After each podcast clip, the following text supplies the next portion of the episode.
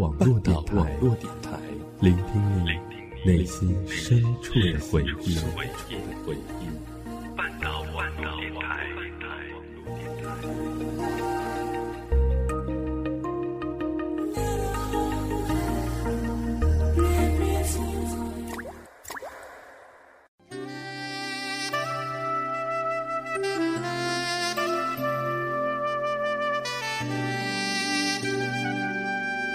流光岁月，经典美文，欢迎走进半岛网络电台，品文轩。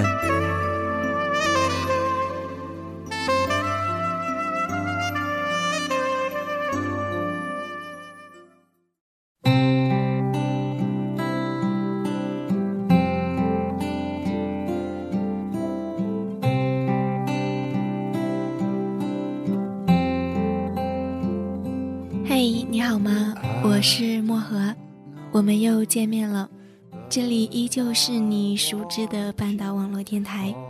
嗯，半岛网络电台的更多节目以及最新动态呢，欢迎大家在新浪微博搜索“半岛网络电台”来关注我们。同时呢，还可以订阅我们的微信公众平台“半岛 FM”，来获取节目的文案和歌单。同样呢，如果你想跟我一起分享你的故事的话，可以在新浪微博搜索“灌木丛不怕风吹”，就可以找到我了。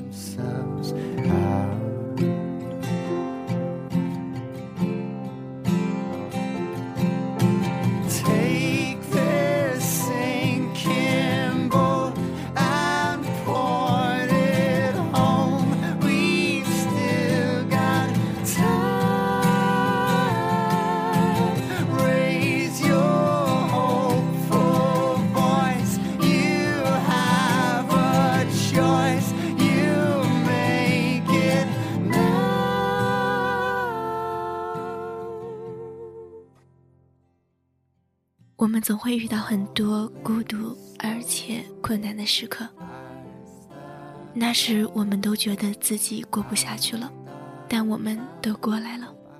正是因为经历了无数个这样的时刻，我们才能学会坦然，才能知道应该怎么样面对接下来的可能会接踵而来的困难。孤独是你的必修课。这本书里面有着二十多位畅销作家对于孤独的解读，可能你还没来得及看，但是主编一定是想把这些温暖的故事送给这个世界上孤独但却从容生活的你。今天呢，我想先跟大家分享卢思浩刊登于这本书里的这篇文章。正因为知道失去了什么，才知道该抓紧什么。这个世界不会因为你的付出就必须给予回报，也不会因为你以怎样的方式对待别人，就要求他人同等对待你。人活在这世上，最难的，就是保持一份谦卑和平和，而这份谦卑来源于内心的真诚和踏实的努力。两千零九年在墨尔本，五月天要来开演唱会，我第一时间一个人去买了票，满怀欣喜等待着演唱会，可没想到钱包在 tram 上被偷了，刚取的钱和演唱会的门票都不翼而飞，我不甘心回家，也没了车票，不知道该怎么办，但也不想联系朋友，就在街上晃荡。从晚上七点一直晃到了错过末班车，无奈之下就坐到了车站前的一个台阶上，一边听歌一边发呆。凌晨的墨尔本本来就是一个不夜城，身边形形色色的鬼佬鬼魅经过，人来人往。然后一个西装革履的澳洲本地小伙看到了我，一屁股坐到了我身边。跟我攀谈起来。他刚从公司加完班，本来朋友来接他，却又被临时放了鸽子，急匆匆地跑到车站，却又错过了末班车。然后他一眼看到了坐在台阶上的我，后来我们去了一个类似小清吧的地方聊天，一直聊到了第二天的早上。如今我已经记不得一晚上我们到底聊了些什么，也不知道自己当时蹩脚的英语他到底听懂了多少。但我清晰的记得他说：“It's great to see someone like me who looks so bad。”这段小插曲我一直记忆犹新。那时候是想说，有些人见了就是见了，之后就真的再也没有见过。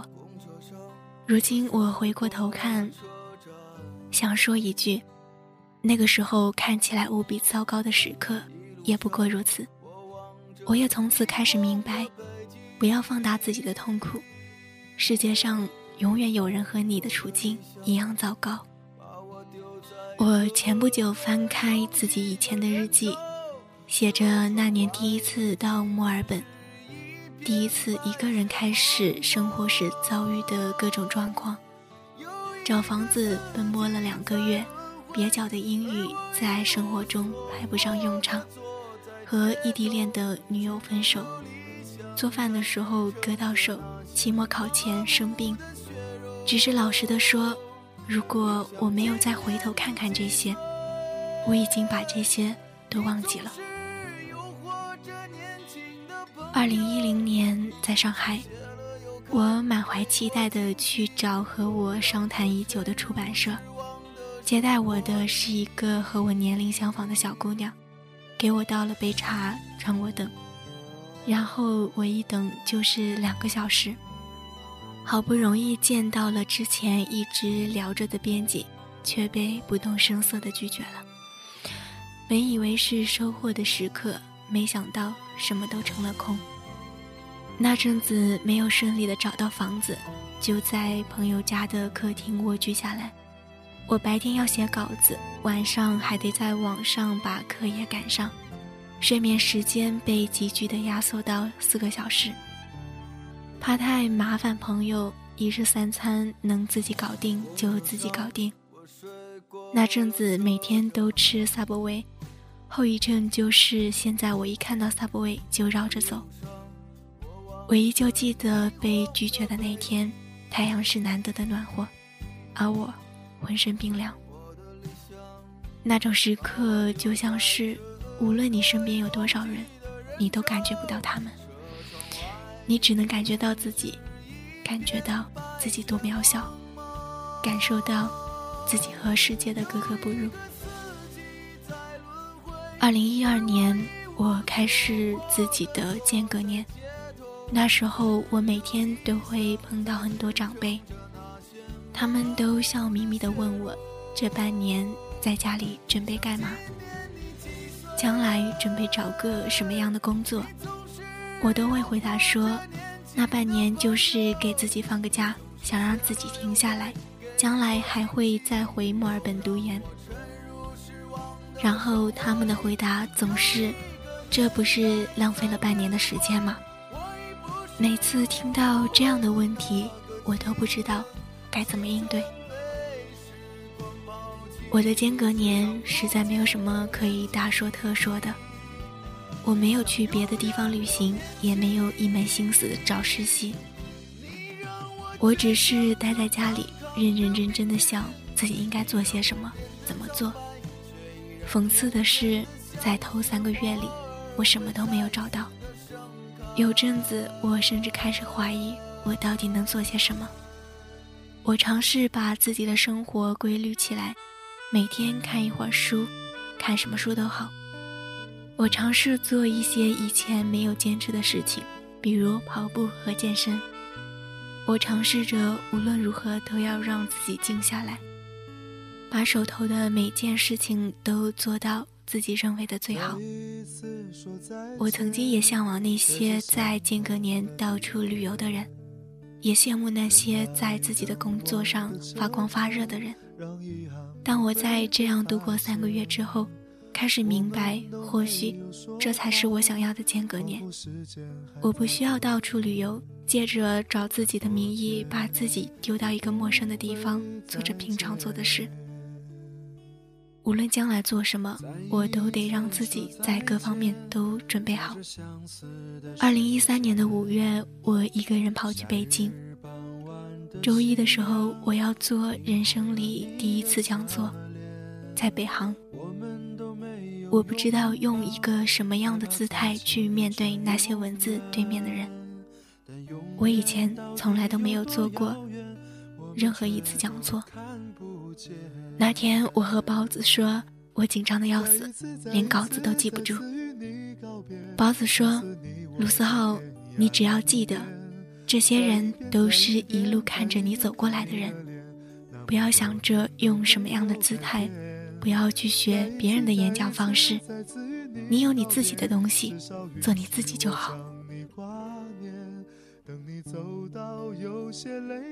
包子的这句话，我一直记到了现在。我知道我做不到气势磅礴，那就做到足够真诚。这些人都是你的朋友，都是看着你成长的，否则他们也不会在这个时候来听你讲话。二零一零年的时候，我写道：看着五月天的演唱会的时候。我还是会想，什么时候也能有三万人听着我说话的三万人，把自己的旅程带给你们，把自己的感悟带给你们，把自己的倔强带给你们。然后天亮以后，我们各自离开，各自开始自己的生活。三年后，我终于在某种程度上做到了。二零一三年六月一日，我人生当中的第一次签售。头天晚上我一直都没有睡好，在夜里突然间发抖。我知道那不是兴奋，也不是惴惴不安，而是一种马上要重新启程的充实感。签售那天早上，婷婷发了一条微信给我。我刚才特地早起去小庙给你祈福了，加油，只许成功，不许失败。我等你的好消息。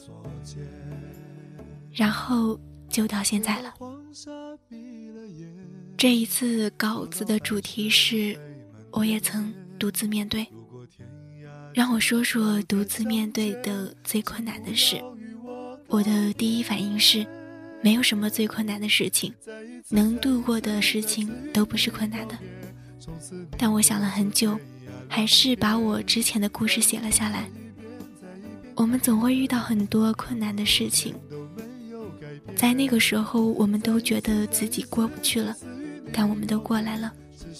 正是因为经历了无数个这样的时刻，我们才学会坦然，才能知道应该怎么样面对接下来的。可能会接踵而至的困难。其实很多时候，我回头看，都会觉得自己是幸运的，因为我都坚持过来了。能打倒你的东西，不是什么别的，只有你自己。我的人生可以说没有什么特别大的挫折，但也不见得是那么的一帆风顺。没关系，这是我的路，我坦然接受。我知道自己或许有天会改变自己的想法，但现在还没有被打倒，也没有甘心，所以，我还会继续向前走。你要记得，你不是一个人在受苦，那些看起来坚强的人，在背后也下定了无数的决心，而你总在某次下定决心之后，一路飞奔，再也不回头，那什么困难，都打不到你。如今我不再害怕太多，谁都别想再让我把时间浪费在犹豫和纠结上。这是我用太多的紧张和跌倒换来的坚定。正因为不知道明天会发生什么，所以今天更要走好每一步。把眼泪种在心上。会开出勇敢的花，可以在疲惫的时光，闭上眼睛闻到种芬芳，就像好好睡了一夜，直到天亮。又能边走着边哼着歌，用轻快的步伐。沮丧时总会明显感到孤独的重量。多渴望懂得的人，给些温暖，借个肩膀。很高兴